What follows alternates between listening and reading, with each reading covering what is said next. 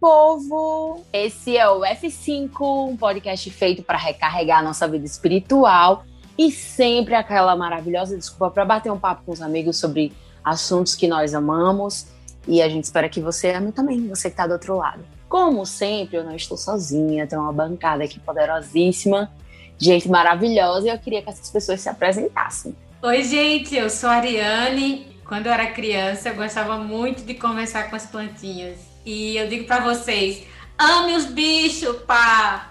Cucu! Fala galera, meu nome é Rafael, você tá no F5 e eu adorava o desenho Capitão Planeta. Vai, planeta! Terra! Aqui é Débora, um prazer estar aqui de novo com vocês e como acredito que vocês aí que estão ouvindo, o pessoal aqui da bancada, estamos aguardando nova céu, nova, nova terra. Amém. Meu nome é Daniel Calderon e quando era criança a gente tinha uma horta lá no nosso quintal e como não tem espaço para horta no apartamento, a gente fez uma na varanda. Isso aí.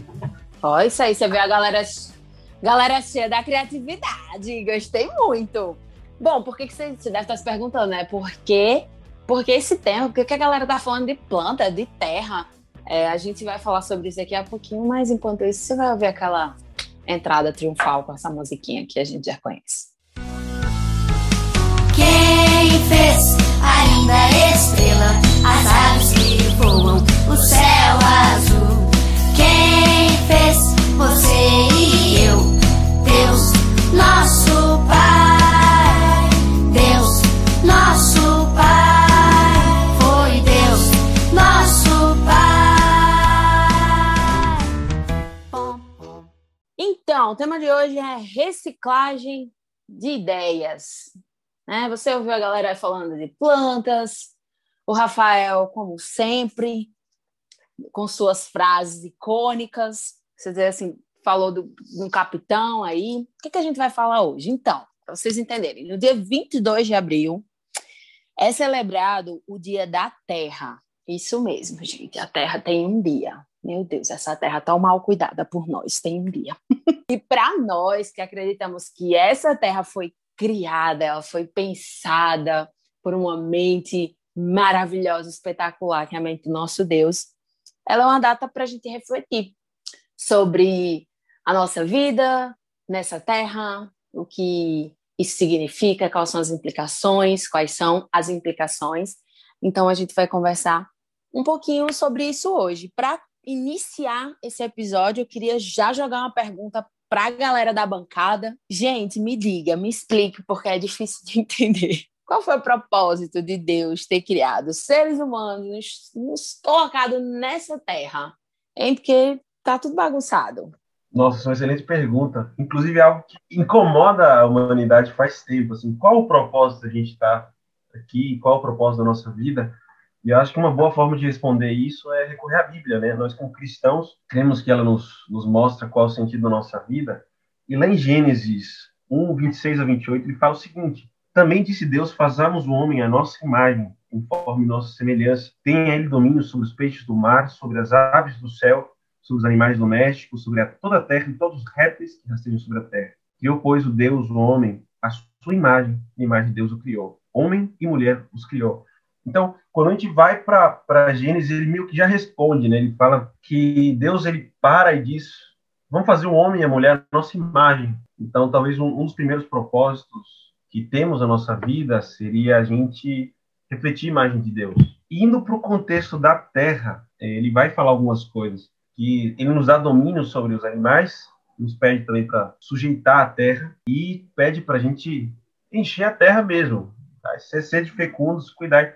Então, acho que ele coloca meio como, como se fosse os, uma ideia de mordomos, para que a gente possa cuidar da criação que ele, que ele faz. Então, nessa perspectiva, esse talvez seria uma, um dos nossos propósitos aqui na Terra. E essa ideia de domínio, né, Daniel, não tem nada a ver com o domínio que a gente vem, que vem na nossa cabeça hoje, quando a gente pensa na natureza, né? Dominar, de destruir, de usufruir de forma maligna da natureza até ela se esgotar. Era um domínio diferente um domínio de cuidado, né? Na verdade, é como os pais quando saem de casa, né, que deixam o irmão mais velho responsável para manter a ordem, cuidar do ambiente, e ele quando ao retornarem os pais, né, encontrarem aquele ambiente agradável, limpo, organizado, né?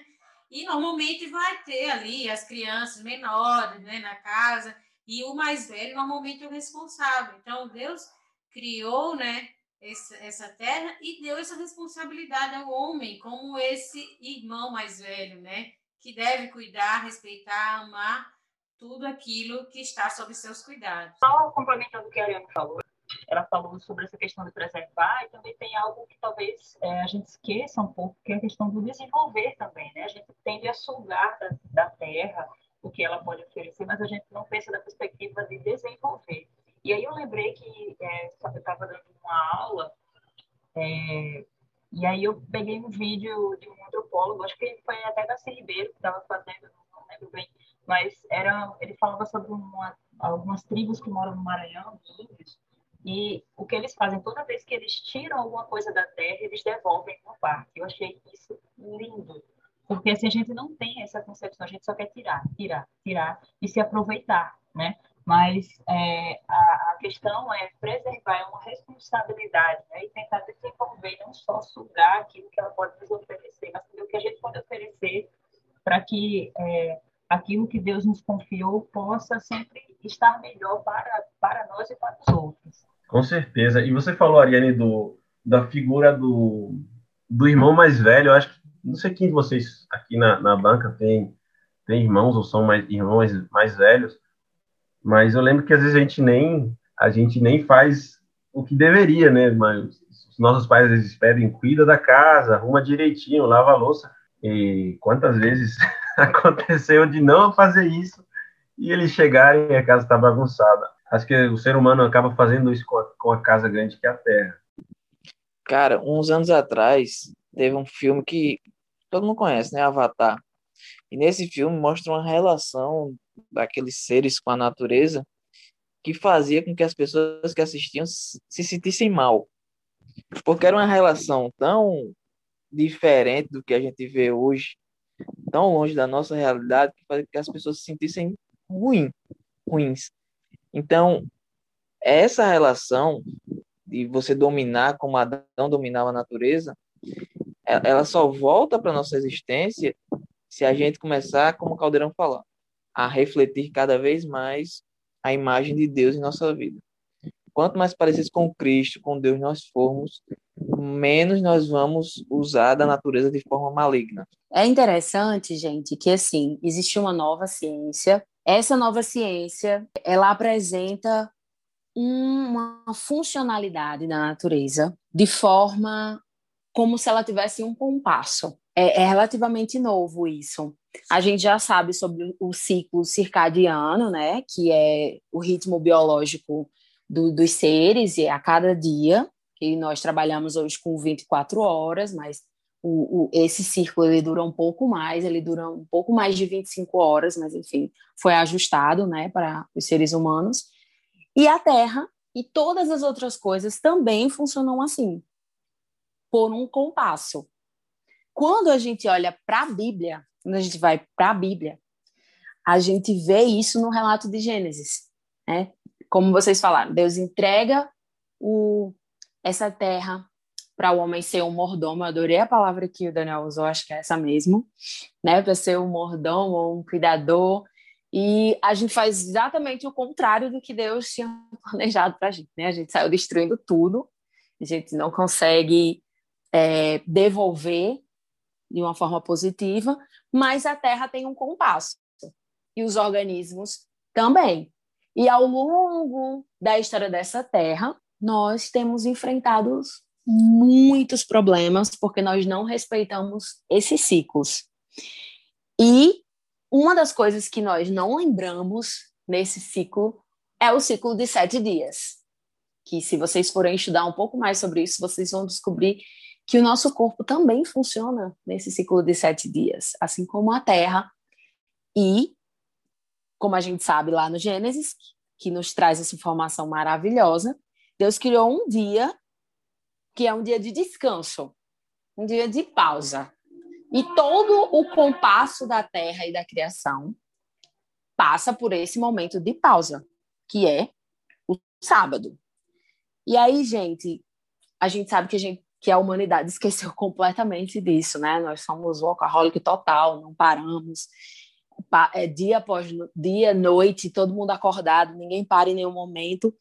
Então, eu queria saber para vocês que são observadores do sábado, vocês que amam esse dia tão especial criado por Deus, é, quais são é, os benefícios para a nossa vida e para o nosso planeta dessa parada estratégica que Deus nos deu, que está dentro dos organismos e a gente também não repara. É, eu gostaria de citar o que John Stott fala no livro O Discípulo Radical, capítulo 4, que fala do cuidado com a criação. Ele cita Henry Blocker, né, no, no livro In the Beginning. E ele e Henry fala que o clímax da criação, da criação em Gênesis 1 não foi a criação dos seres humanos, como a, a, maioria das vezes a gente tende a pensar, né? De dizer, quando Deus falou muito bom, né? E viu que o criou, aquele foi o, o clímax. Na verdade, ele diz que o clímax foi a instituição do sábado para os seres humanos como adoradores. Um momento, claro, de contemplação, né? De colocar, e aí essa frase aqui me deixa é, bastante atenta, diz que ele coloca, o sábado coloca a importância do trabalho na perspectiva correta. E muitas vezes a gente está vivendo nesse mundo frenético, né? Nosso, o, o mundo como a gente está vivendo hoje é uma cobrança exagerada por produzir mais, fazer mais. Você tem que ser, não basta ser só bom, você tem que ser o melhor, né? E, e isso a gente, nessa busca desenfreada, a gente acaba, como o Tiago falou, né? Perdendo essa noção dos ciclos. E como é precioso, como é renovador a gente ter um dia específico para contemplar. E esse dia ser o dia que Deus instituiu, porque a gente sabe que há uma tendência muito forte de distorcer o sétimo dia que foi instituído desde o Éden por outro dia, né? Que no caso o primeiro, como muitos tentam aí colocar. Tem um, um benefício de separar um dia? Tem, mas o foco qual é? Não, não deve ser o homem em si, né? É, e sim o Criador e tudo aquilo que ele fez apontando para o Criador. E achei lindo, Ariane, que na hora que você falou sobre isso, o passarinho cantou aí atrás. A gente tem que perceber que, às vezes, muitas vezes, a gente não saca isso. O nosso trabalho ele também deve ser um instrumento para adoração a Deus, né? E muitas vezes a gente usa o trabalho só para gente, só para ganhar aquele salário, né? Lá no final do mês, a gente não entende que ao trabalhar, ao cuidar das pessoas, ao cuidar da natureza, tudo isso mostra a nossa relação com o Criador e faz parte da nossa identidade como cristãos. Né? E isso a gente não pode perder de vista de, de maneira nenhuma. Achei interessante esse comentário que você fez aí com relação a, a, ao clímax da criação, que de fato é, o sábado é o clímax, né? A gente tem essa, muitas pessoas não têm essa percepção de que a gente precisa dessa pausa e a gente precisa também é, que toda a criação entre em harmonia nesse dia. E não é isso aqui pensando que a gente vai reverenciar a natureza, como muita gente acha, né? Confunde, né? Confunde respeito com reverência, né? Não é o nosso caso, a gente não reverencia a natureza como, sei lá, alguns animistas, como alguns movimentos que tem por aí, mescla Deus com criação, né? Com os panteístas, mas isso mostra como Deus, ele cuida de nós, né? E ele sabe como funciona, porque foi ele que nos criou, ele sabe como funciona tudo melhor para nós. E a gente quer sempre atropelar isso, né? Essa é a tragédia da humanidade. A gente sempre quer atropelar aquilo que Deus fez pensando no melhor para gente. Com certeza. Eu não sei se vocês têm isso também, mas parece que a gente está no frenesi. A gente tem o sábado que ele dá uma, meio que uma brecada no nosso dia a dia e é muito bom. Eu, às vezes, descanso obrigado no sábado. Você tem muita coisa para fazer, mas chega no sábado é uma bolha que você tem para refletir, para relembrar. E até às vezes para dar um cochilo bom à tarde. Que pense um, um cochilo de sábado é maravilhoso. Não sei se vocês concordam, eu acho. o santo sono do santo sábado do Senhor? Nossa. Depois do almoço. Maravilhoso. Mas também é legal é o seguinte, também o sábado ele tem essa, questão que, que a Débora e a Ariane falaram, questão espiritual, né? Eu não sei se vocês lembram, já ter ouvido alguém falar, olha, você falou uma mentira, não pode mentir porque hoje é sábado. Lógico que a gente não pode mentir nenhum dia, mas meio que a gente acaba repensando coisas que a gente faz no automático e a gente acaba refletindo um pouco sobre aquilo que a gente faz e aquilo que a gente é. E acho que o sábado tem esse, esse papel é, fundamental de nos relembrar quem é criatura e quem é criador. E também sobre relacionamento. O sábado foi era o momento em que Deus vinha no jardim, se relacionava com Adão, e Adão se relacionava com Deus, com a natureza. E o sábado, a instituição do sábado, ela serve para a gente ter um relacionamento mais íntimo com o Criador e através da, da criação, hoje em dia, poder ver os atributos do Criador. Então, quem gosta de sentar numa, na beira de uma praia, no pôr do sol, na troca do sexta para o sábado, do sábado para o saindo do sábado, consegue ver ali alguns atributos de Deus, consegue relaxar, consegue fazer uma oração. Então, todo esse relacionamento, o sábado ele faz parte. E nós temos que é, agradecer a Deus por esse dia, que é nele que a gente consegue é, se relacionar mais intimamente com ele. Verdade, Rafael. E, e observar a natureza aqui onde eu moro, moro na cidade de Goiás, é, interior do estado de Goiás, né? E ela é uma cidade cercada por morros, né? E, e tem muitos rios, então tem muitos pássaros também. Ter a oportunidade de separar um dia de sábado, fazer um pôr do sol, observar lá do alto dos morros o sol baixando, né? E observar no meio desses rios, escutar o canto dos pássaros. É, Débora falou sobre isso, me renova de uma maneira, assim como o mar, né? Você ir ali, escutar aquele barulhinho do mar, as pequenas coisas da criação, observar e ver a, assinatura de Deus nelas, e, e, usar principalmente o sábado como esse dia, porque uma coisa é você tá no meio da cidade, por que, que a gente não ouve o barulho dos pássaros na cidade? Porque tem muito barulho de outras coisas, barulho de carros, de pessoas falando, né? Então a gente acaba não ouvindo e também porque a própria condição afugenta um pouco esses pássaros. Mas quando você tem esse momento de silenciar, né, de, de nossas atividades, de nossas preocupações, para poder ouvir, né, e contemplar os detalhes de Deus, né, os detalhes desse Deus criador maravilhoso, é, é, realmente renovador, né? O sábado ele é esse momento de recarregar as baterias e sim, né? Também aproveitar para fazer o bem, né? Porque cuidar é, da criação está em contraposição aí a essa exploração desenfreada, né? Que a gente vê é, tão comum, principalmente nos dias atuais. A, a Terra está chorando, está clamando, né? Como fala, ela está gemendo a expectativa da revelação dos filhos de Deus.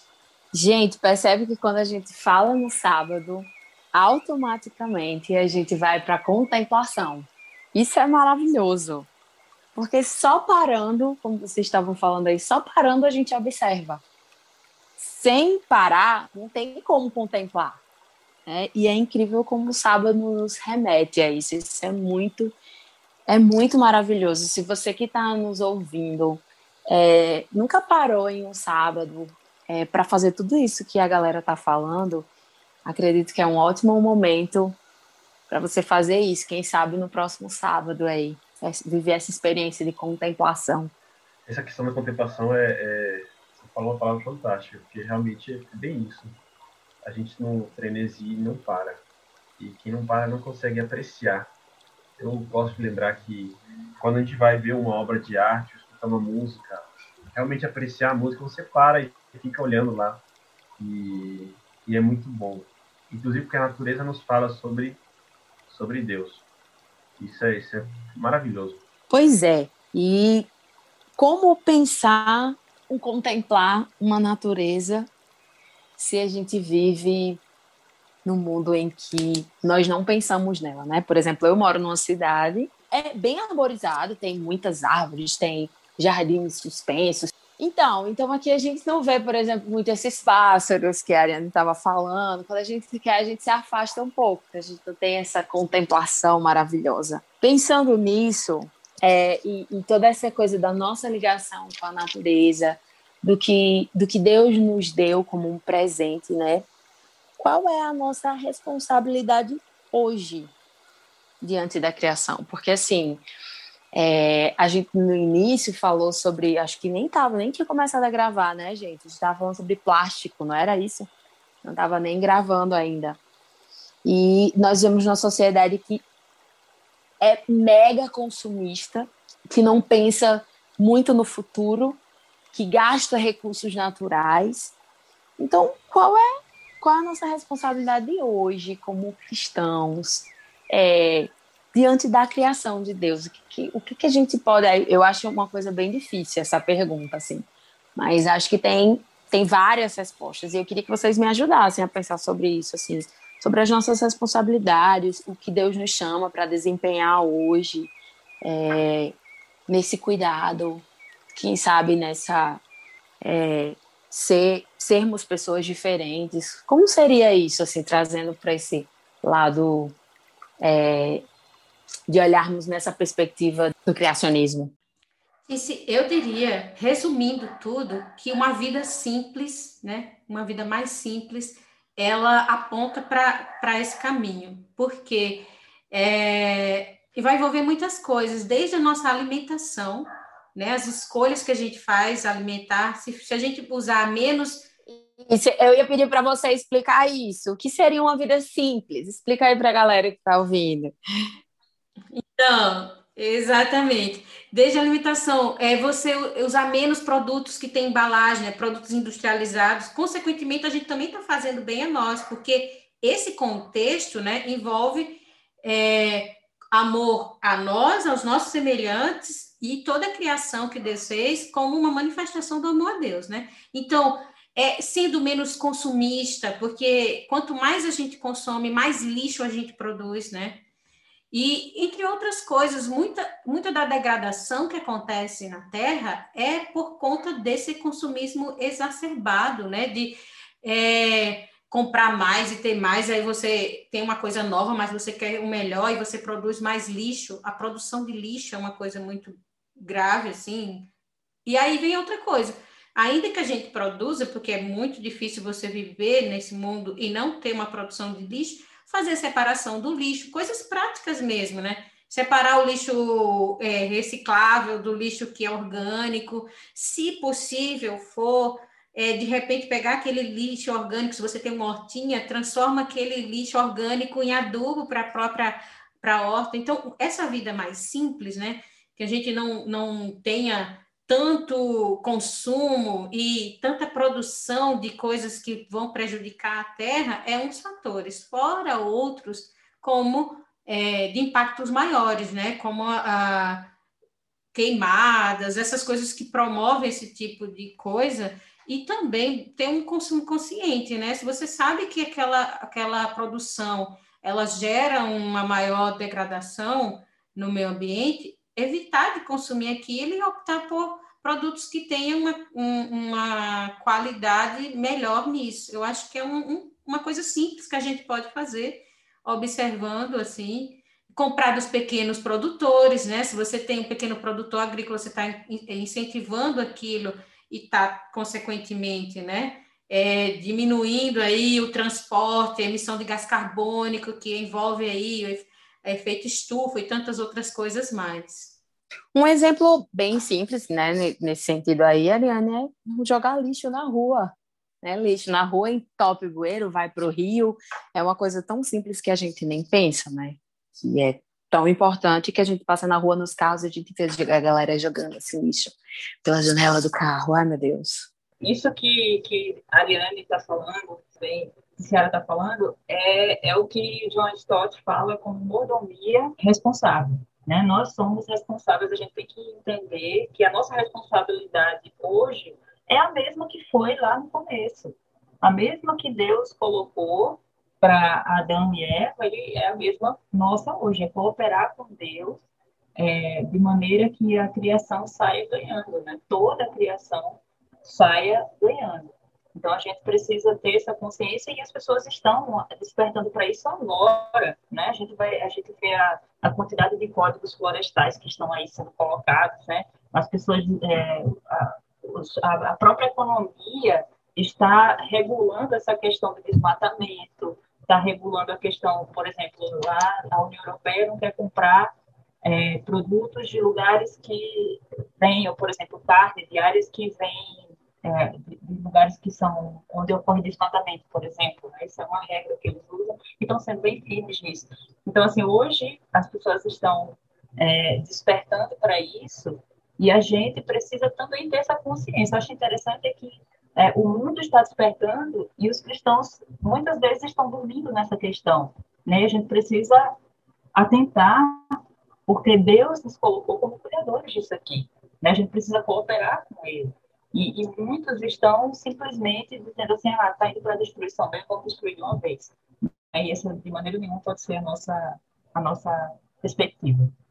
Acho que um dos grandes problemas também é, é que a gente tem ideia de que os recursos nunca vão acabar a gente se vê tão pequeno no mundo tão grande e acha que o que aquilo que a gente faz não faz diferença alguma, seja para ruim, seja para para melhor.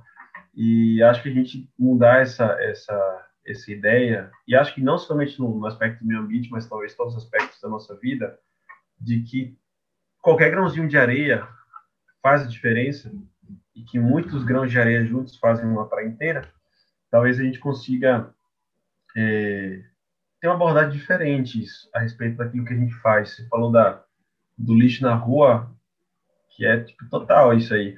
É, a pessoa pensa, não, mas é só um copo, mas se todo mundo pensar que um copo realmente topa poeiro lá na cidade, então a gente precisa repensar aquilo que a gente faz, não necessariamente pelo volume que isso vai ter, mas porque a gente precisa fazer aquilo que, que é bom.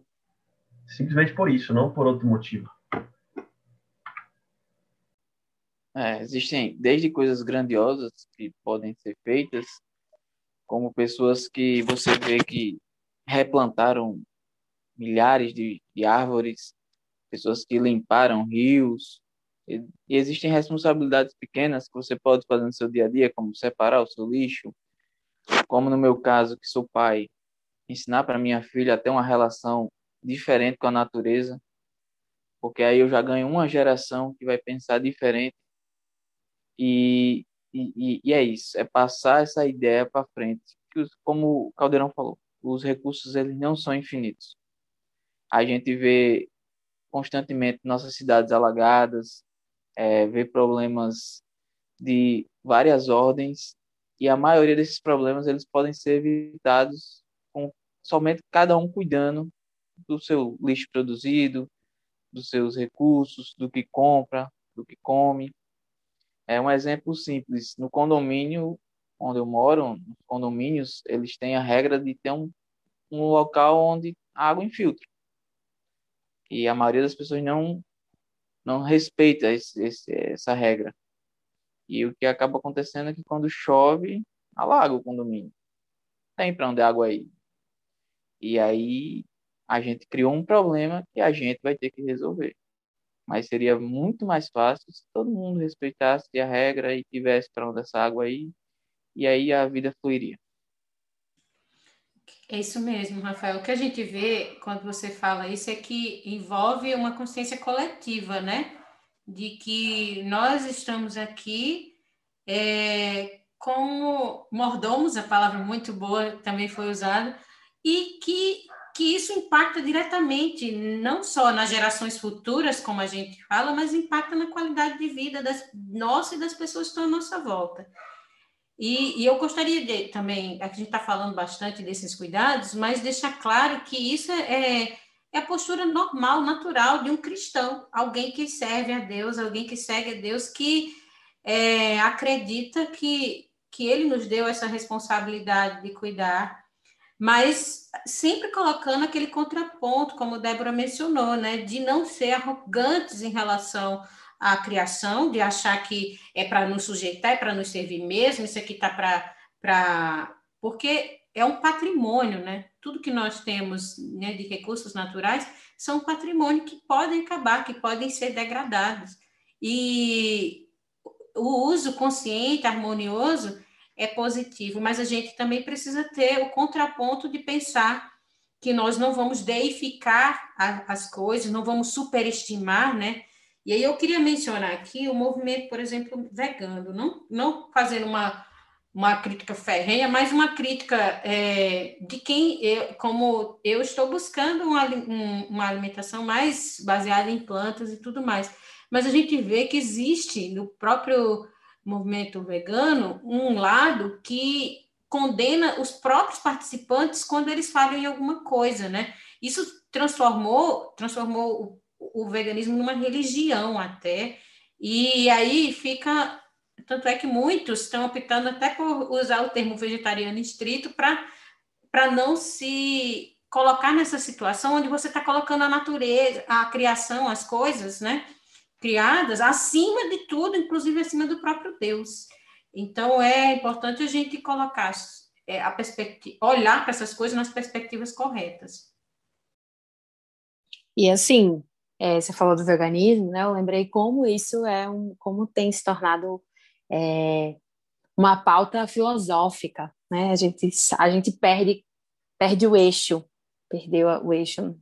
É claro que é maravilhoso. Eu conheço pessoas que que são veganas e que, que têm uma consciência coletiva impressionante, mas por outro lado, né, temos pessoas que infelizmente condenam as outras e esse não é nosso nosso propósito aqui hoje, né? Nós não estamos falando sobre isso, nós estamos falando sobre aquilo que Deus planejou para a gente e o que Ele quer. E, e pensando nisso, agora eu faço o oposto da pergunta. Mas a Bíblia diz que esse mundo vai acabar, gente que, essa, que o futuro dessa terra é sombrio, não vai sobrar nada, não. E aí? o que que acontece? Se a gente continua cuidando da terra, ela vai acabar mesmo. Deve ter gente se perguntando, ah, vai, ah, isso aqui vai tudo acabar. Então, por que que eu vou cuidar? É isso aí, gente? É isso mesmo? Nós temos que cuidar, sim, da natureza, mesmo que o cenário profético diga que vai tudo se destruir. A salvação ela é baseada em uma semelhança com Cristo. E as pessoas que se tornam semelhantes com Cristo, elas cuidam da natureza. Mesmo que pareça que tudo vai ser destruído, porque a gente vê o mundo como um todo indo de mal a pior.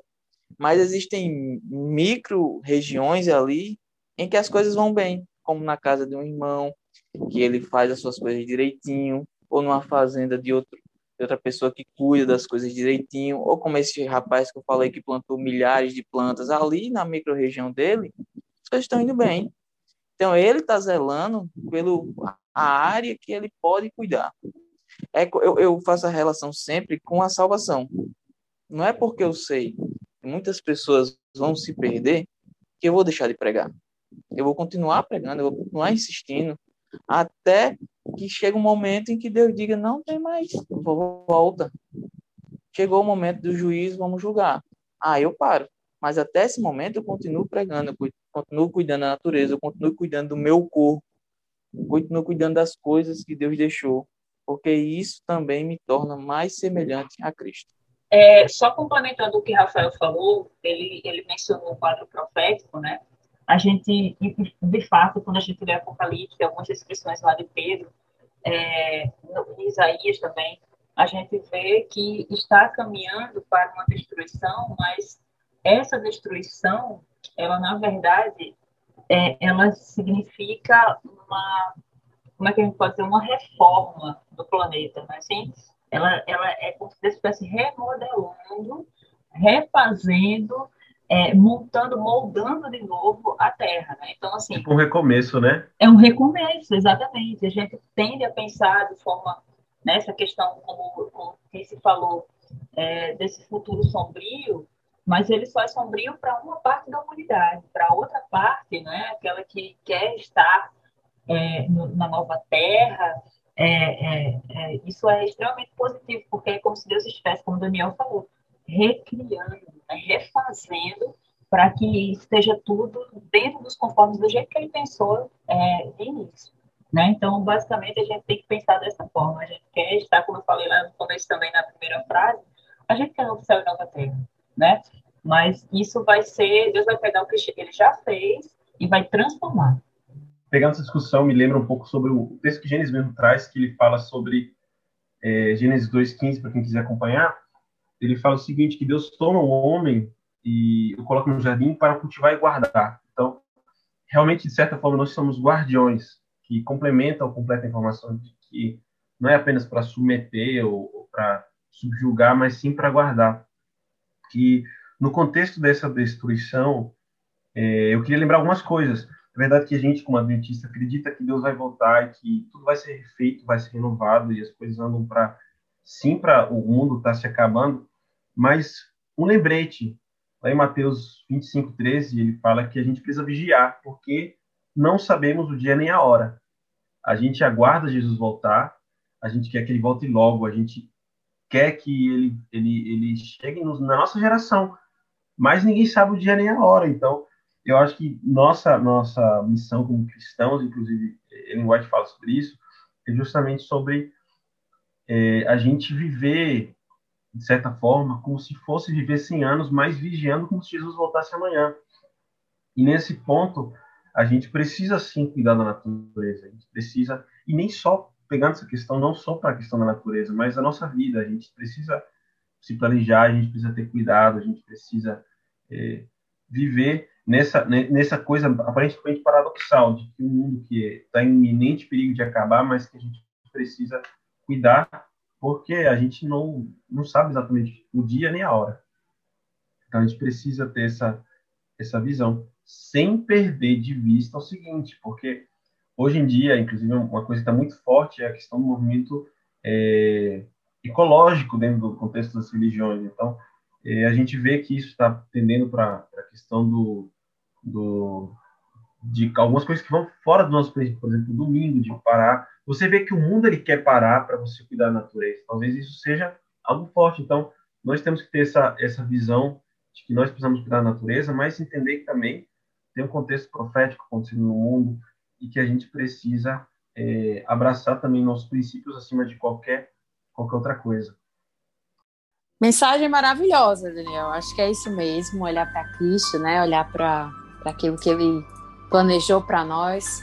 Nós queremos agradecer a todo mundo hoje da bancada, especialmente ao Daniel Caldeirão. Muito obrigado por estar conosco hoje para falar desse assunto tão importante. E a gente queria pedir que você finalizasse esse nosso encontro com oração para nos abençoar e abençoar aqueles que estão ouvindo. Oremos. Querido Pai que são os céus, muito obrigado porque tu nos dás vida e nos dás a oportunidade de a gente é, ser mordomo da nossa vida e da vida que nos rodeia na natureza. Pedimos que nos ajudes a desempenhar esse papel com, conforme tu queres e a levar isso na nossa vida como cristãos. Pedimos isso e nos ajuda a ser luz. Em nome de Jesus, amém.